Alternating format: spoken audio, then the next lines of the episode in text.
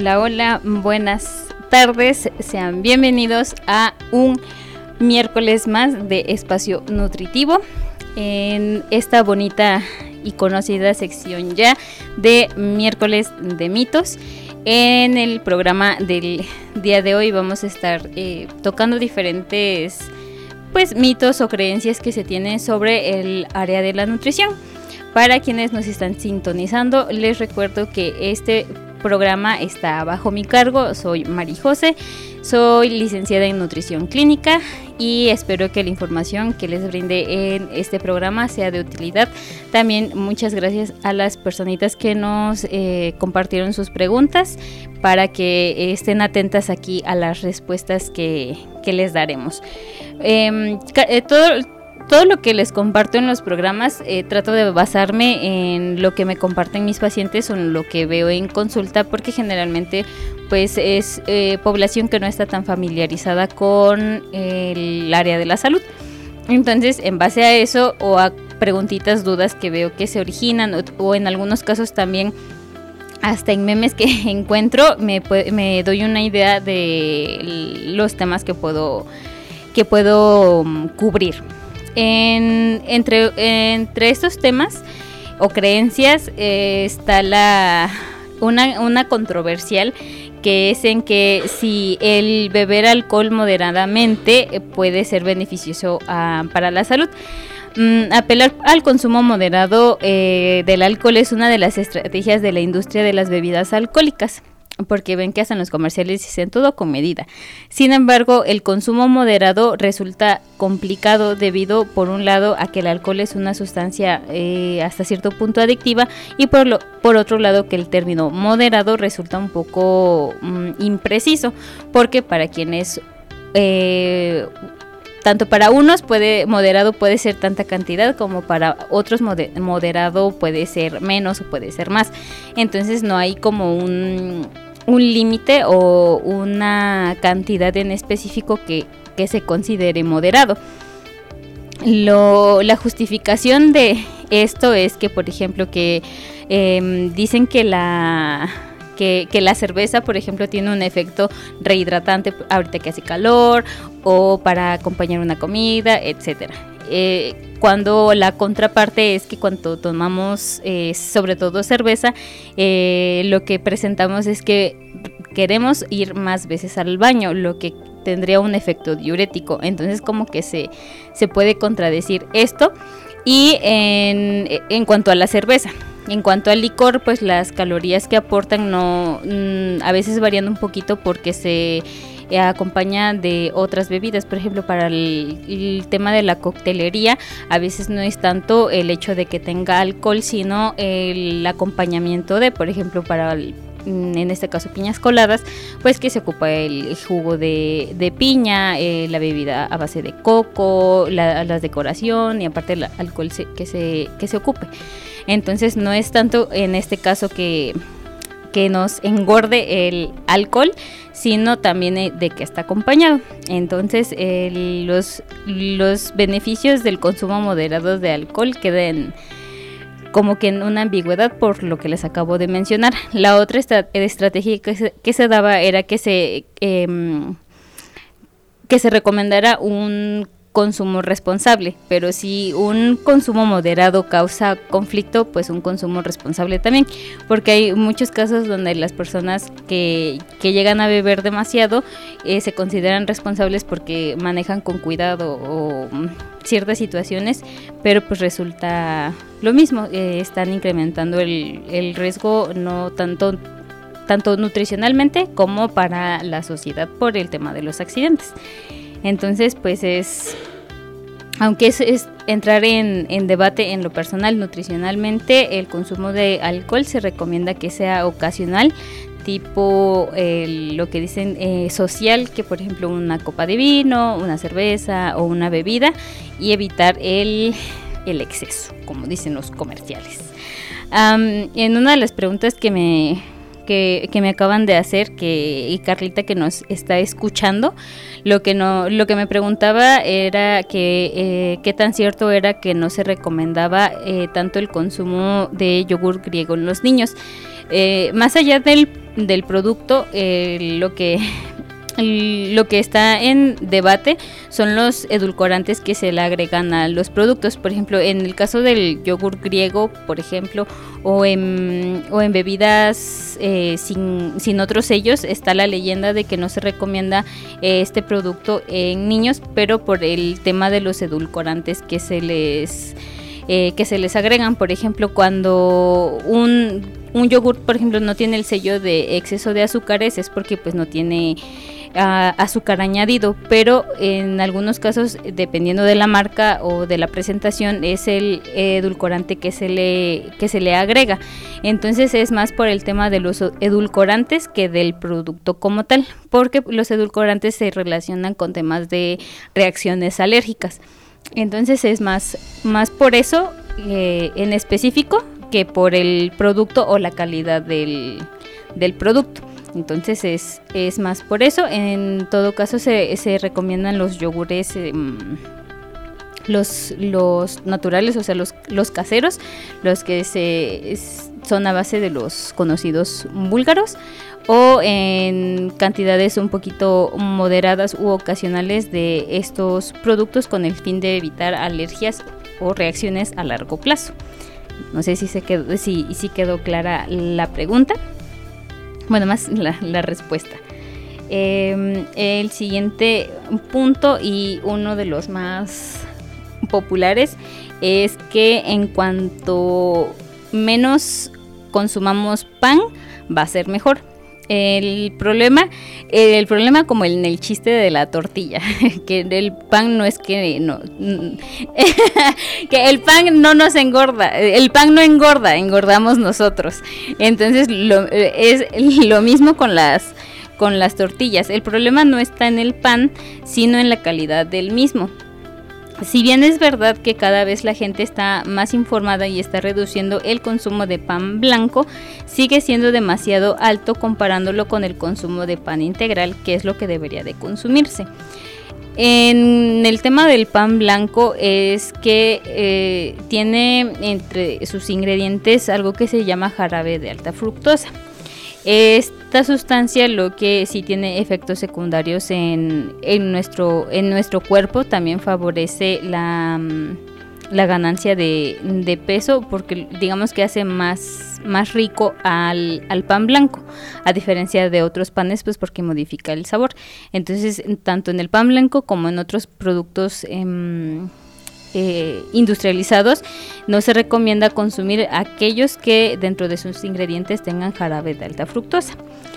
También en cuanto a la composición del pan blanco es que el grano eh, del cereal se le quita el, el, salvado o como que la capita de fibra que tienen y se queda únicamente con algo que se llama endospermo, que contiene principalmente almidón.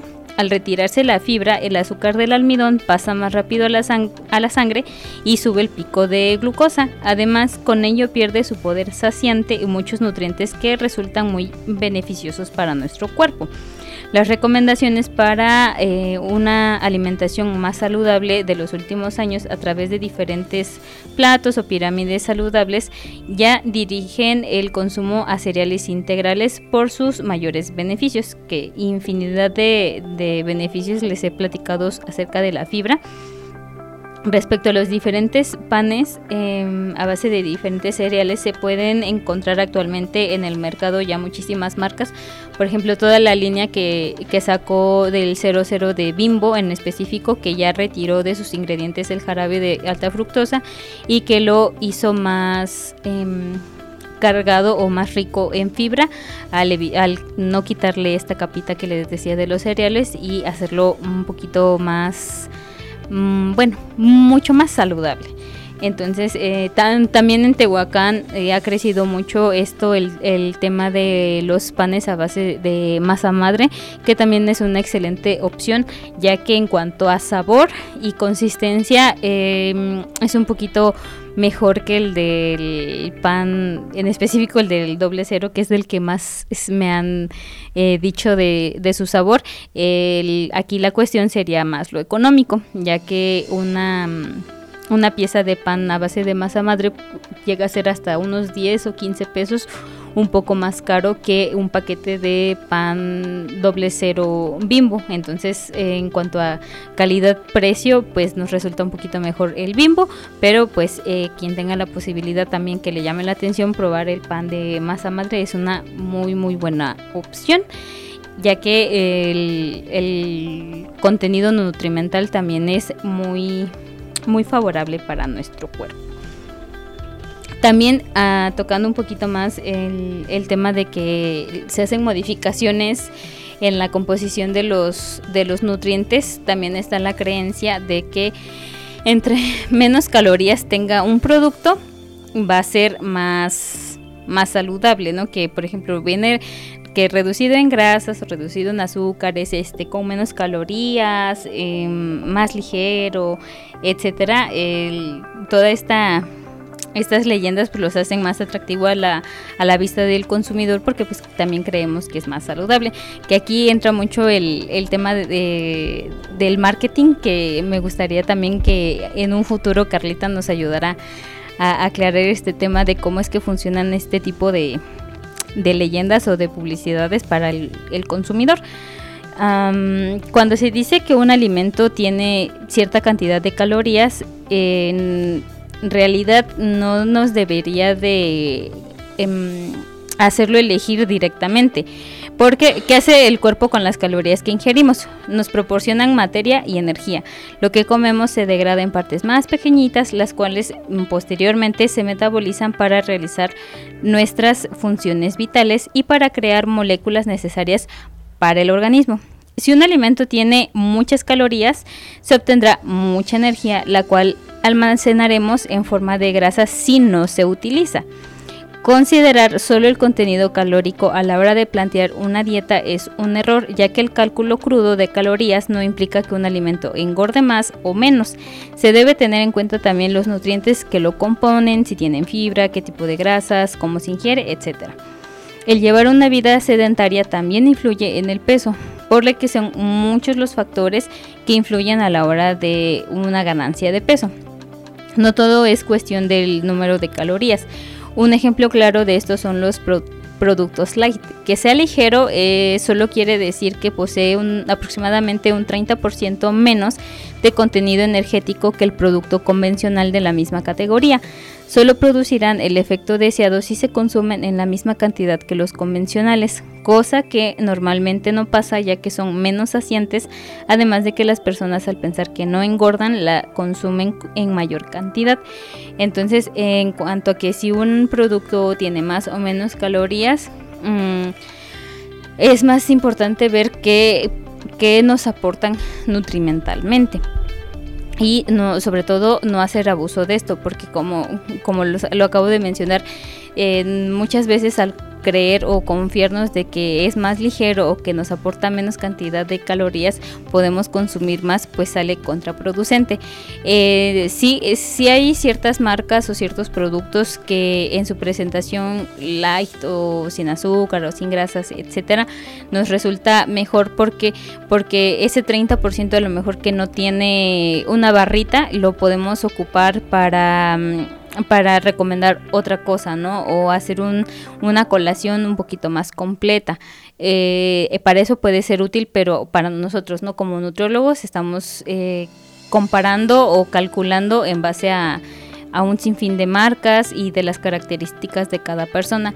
También el, el, hecho de que un producto tenga más o menos calorías no asegura que lo haga más sano, porque por ejemplo hay ciertas ciertos productos o em, opciones de, de, colaciones que en, en, su empaque dice, ¿no? Exceso de calorías. Y dicen los pacientes, pero es que ¿por qué me está recomendando esto si tiene exceso de, de calorías? Ah, pero porque en sus componentes en sus componentes a lo mejor em, vienen almendras, nueces. ya están aquí pidiendo chiste, pero lo siento. no, no, no avisaron con tiempo. Yo hoy sí vengo en personaje profesional. Un respetito, por favor. Licenciado. después de una pequeña pausa, les comentaba que, por ejemplo, este exceso de calorías pues puede ser porque tiene muchas grasas buenas el producto, ¿no? Como, eh, como les decía, en tipo almendras, em, nueces, cacahuates, etcétera. El exceso de calorías es por la cantidad de grasa buena que pueda tener el producto, no porque todo el producto eh, sea muy calórico y que nos haga engordar. Entonces, eh, todo esto es mm, como el que hay detrás del producto nutricionalmente, porque ya aquí formalizando la invitación que le acabo de, de, hacer a Carlita es de también cómo funcionan las leyendas o las, las imágenes que contenga este producto. Ahora, antes de seguir con los siguientes puntos, es momento de nuestra primera pausa y ya regresamos a Espacio Nutritivo. Musical y eh, retomando el tema del día de hoy que es eh, mitos de mitos y creencias de la nutrición ya platicábamos acerca de que si el pan engorda de que los productos em, bajos en, calorías. Y ahorita vamos a retomar un, un tema que se hizo bastante controversial por ahí del 2015 eh, donde un, esta creencia se intensificó tras una publicación de la Agencia Internacional de Investigación sobre el Cáncer que, em, que es una información que incluía a la carne procesada entre ellas ah, hablando sobre embutidos, salchichas, hamburguesas, jamón, etcétera, en la categoría, eh, la colocaban en la categoría 1, que tiene evidencia sólida de que producen cáncer, señalándola como un factor de riesgo, sobre todo para el cáncer colorectal. Esto en realidad no era nada nuevo, ya que la relación entre cáncer colorectal y carnes procesadas Em, y carnes rojas, que las carnes rojas se, eh, se encuentran en la categoría 2A, que son probablemente carcinógenas. Esta, esta información ya era conocida. La difusión de la noticia no explicaba que la lista de eh, esta mm, agencia es cualitativa pero no cuantitativa y que no todas las sustancias que aparecen en esa lista, en las que también se encontraba el tabaco y el alcohol, lo hacen con el mismo riesgo, además de que en el caso del cáncer influyen también componentes genéticos, ambientales y de azar. No obstante, existe una relación por lo que el mensaje es claro, hay que reducir el consumo de carnes procesadas, cuanto menos mejor. Lo mismo pasaba eh, con el tema del, alcohol, que no tachar directamente de malo a un producto, sino que la recomendación puede variar entre uno y el, otro.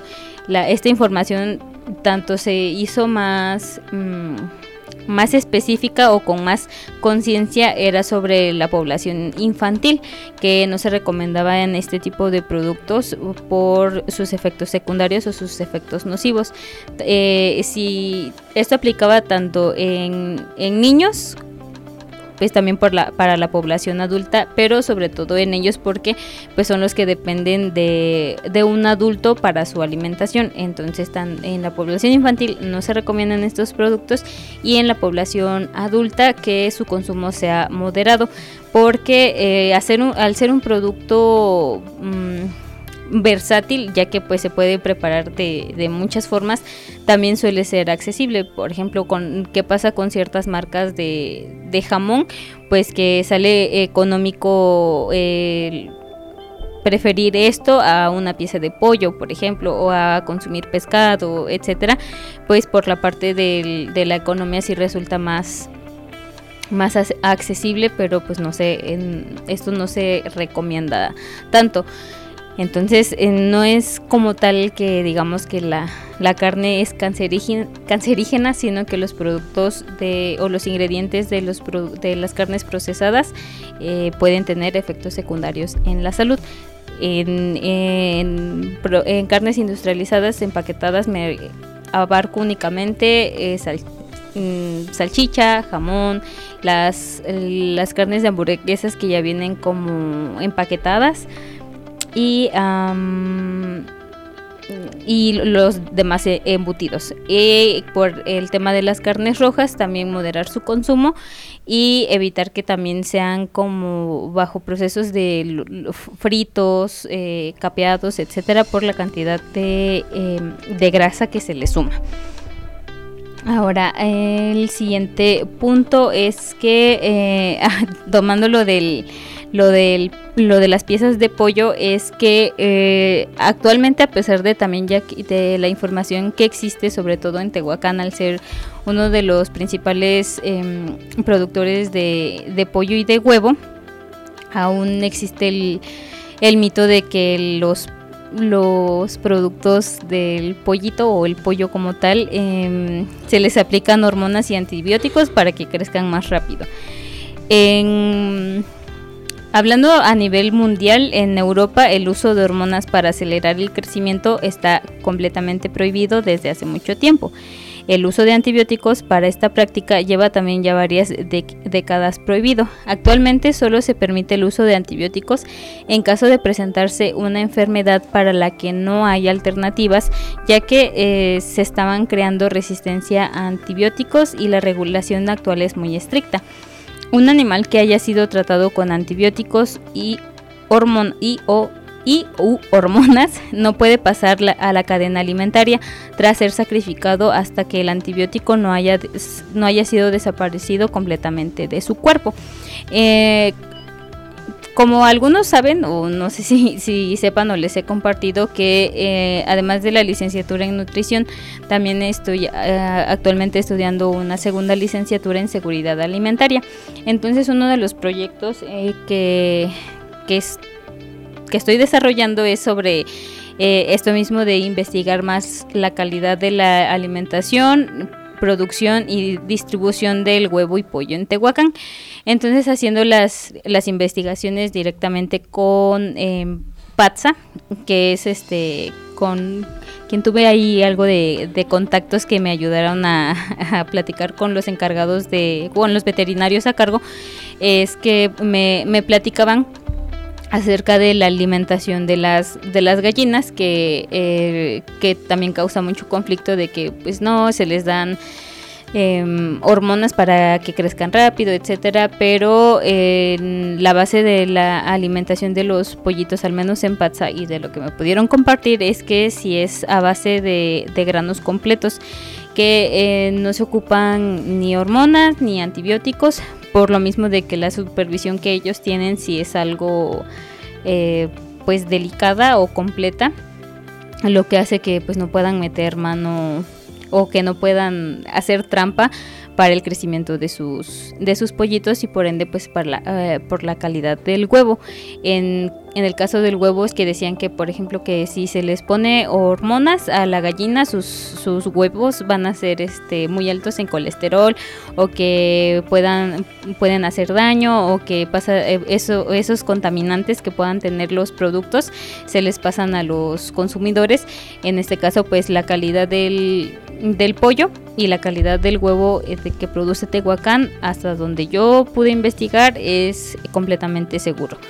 Lo que también nos permite poder relacionar esto con el tema del colesterol del huevo, que como comúnmente escuchamos existe mm, un colesterol bueno y un colesterol malo, que mm, se, se, expresa de esta forma para que el, la población que no está como involucrada en el área de salud entienda que el exceso de colesterol en el cuerpo puede tener efectos em, secundarios, sobre todo en personas que son sedentarias, ya que no hay una forma de movilizar este colesterol para que se, que se elimine. Y, para personas que están activas, pues se puede notar que el colesterol malo que contiene su cuerpo, pues es, es menor. Entonces, este, el, colesterol en sí no es perjudicial, de hecho es una molécula que resulta eh, imprescindible para nuestro organismo, ya que ejerce funciones básicas como dar fluidez a las membranas celulares, ser precursor de las hormonas sexuales femeninas o segregar, segregar bilis. O sea, si el colesterol existe es por algo. El problema viene cuando hay un exceso de colesterol en el organismo, lo que conlleva una acumulación de grasa en la pared arterial produciendo ateromas que eh, lo que hacen es que taponan nuestras arterias con el peligro que ello conlleva. Al ser una molécula grasa no se disuelve en nuestra sangre porque pues nuestra sangre es como el, el agua y el aceite, no se llevan bien. Entonces este el colesterol tiene que unirse a proteínas para poder ser transportada. Estas proteínas pueden ser de alta densidad, que es el colesterol HDL o el colesterol bueno, que está en tránsito al hígado y no se depositan en las arterias, o en las de baja calidad, que son las LDL o colesterol malo que están en tránsito hacia diferentes tejidos y que sí pueden depositarse en las paredes de los vasos sanguíneos. Em, sin embargo, en los últimos años también se está tratando de de investigar más sobre el metabolismo del colesterol para dejar claro la relación entre el colesterol ingerido de la dieta y los niveles en la sangre. La relación causa-efecto que se da por hecho como que se puede poner en duda y un colesterol em, alto también se puede relacionar con la genética y nuestros antecedentes familiares. También con la síntesis endógena, o sea, la, síntesis que nosotros tenemos por dentro de nuestro cuerpo. También estudiar la relación que se tiene en esto del, colesterol. Lo que les digo que se hace con el fin de eh, romper los mitos con productos como el, huevo, ya que el huevo es una de las mejores eh, proteínas que tenemos a nuestro alcance, ya que es un alimento muy completo. Entonces ahí con esto del, colesterol es más que nada por el, cómo se transporta y los las actividades que realice el paciente, sobre todo que si está si es sedentario, pues es más difícil que su cuerpo metabolice, metabolice tanto el colesterol como los otros alimentos que ingiera. Entonces, em, antes de pasar al siguiente punto y a la siguiente pausa, le quiero mandar saludos a las personas que me están escuchando, a, Carlita que está... es que me, quieren robar protagonismo con los... Salud, salud jefa. eh, que me está escuchando desde el principio. Muchas gracias a, Carlita y a Regis. También a, a, Cari, que siempre desde la Ciudad de México me está escuchando, me está poniendo de fondo ahí en el, en el hospital. Muchas gracias, Cari. A Patos también, muchas, muchas gracias, licenciada, por estar escuchándome. Que eh, se cree, yo creo que se viene un, una nueva entrevista con, contigo porque últimamente también veo muchas inquietudes eh, con la población infantil y quién mejor que tú para que nos ayude a aclarar eh, muchas, muchas dudas que hay. Entonces, muchas gracias a todas las personas que me están escuchando. Vamos a tomar una pausa más antes de terminar el programa del día de hoy. No se despeguen de Espacio Nutritivo por Radio SICAP. Al último bloque del programa del día de hoy con los mitos y creencias que hay sobre el tema de la nutrición. Y eh, para cerrar con, con, broche de oro, no este no es porque sea de los más populares, pero es uno de los más interesantes porque se sigue esa esa creencia o, o esa idea en muchas de las personas es que el azúcar moreno es mejor que el azúcar blanco. Mm, tanto, el, tanto el azúcar blanco como el moreno se saca de la caña de azúcar.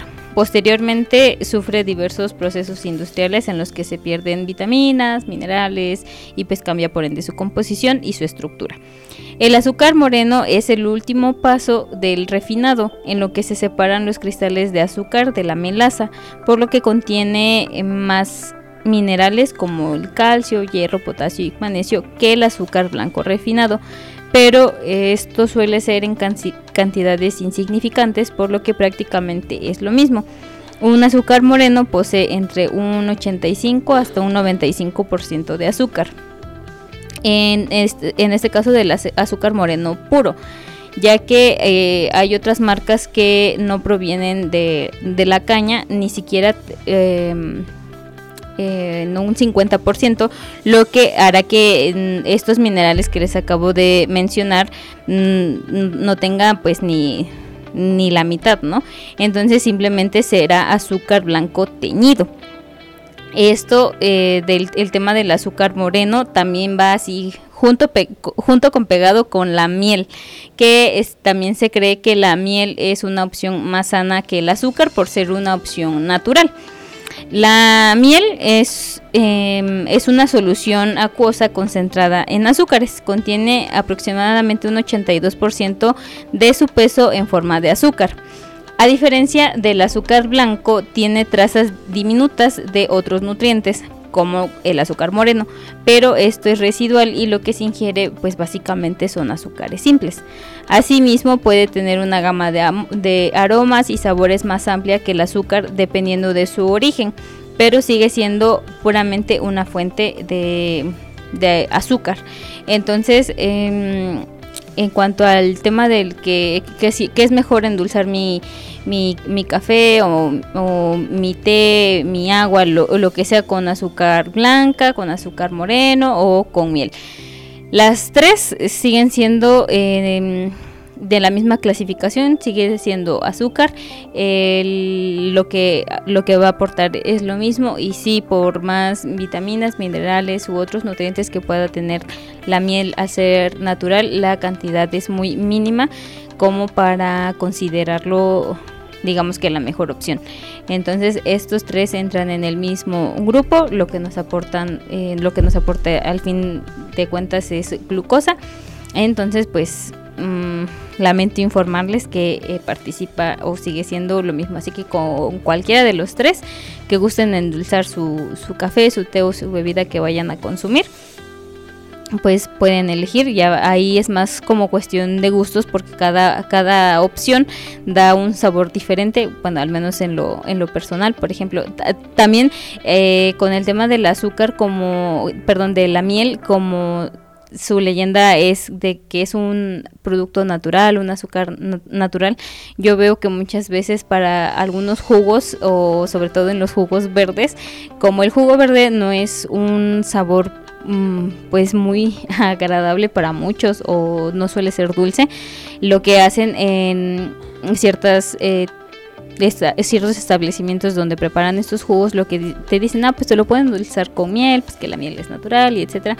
Entonces pues su, su jugo verde que podría ser una opción muy rica en en fibra pues por la cantidad de verduras que se le que se le agrega pues se va a aportar también glucosa también azúcar pues por la eh, fuente de la miel. Entonces cualquiera de estas tres opciones les repito entra en el mismo grupo Así que pues con, con lo que decidan endulzarlo pueden hacerlo, ya nada más es moderar la cantidad que se le agregue al producto. Entonces, eh, lamento este tema de que por ser natural es mejor, pues no necesariamente. Que esto del área naturista también es un tema que da mucho para, mucho para platicar. Entonces, pero pues ya será en un futuro. De momento espero que esta información les haya sido útil que hayan aprendido algo nuevo o que reafirmen conocimientos o creencias que ya tenían. Eh, recuerden que cualquier cosita que lleguen a ver que les cause intriga, duda o simplemente que les eh, dé curiosidad saber, pues me lo pueden comentar, lo pueden este, checar en, en alguna bibliografía pero pues más que nada, pues si quieren saber algo acerca de nutrición, pues me lo pueden compartir y yo con mucho gusto les ayudo a resolver y a investigar un poquito más de eso. Entonces les recuerdo que mis redes sociales en Instagram como Espacio Nutritivo con doble O al final, en Facebook como Nutrióloga Marijose Solís y en eh, consulta presencial. El consultorio está ubicado en calle 2 Oriente número 136, Colonia Centro. Está justo frente a Ilusión, a un ladito de las oficinas de Infonavit. Ahí para quien guste agendar, ahí nos estamos viendo. También nos estamos sintonizando en un futuro, programa. Eh, este, es que estoy viendo un mensaje de mi amiga. Eh, los espero en un programa nuevo y que deseándoles que tengan un muy bonito día. Cuídense del calor, hidrátense mucho y nos vemos Hasta luego.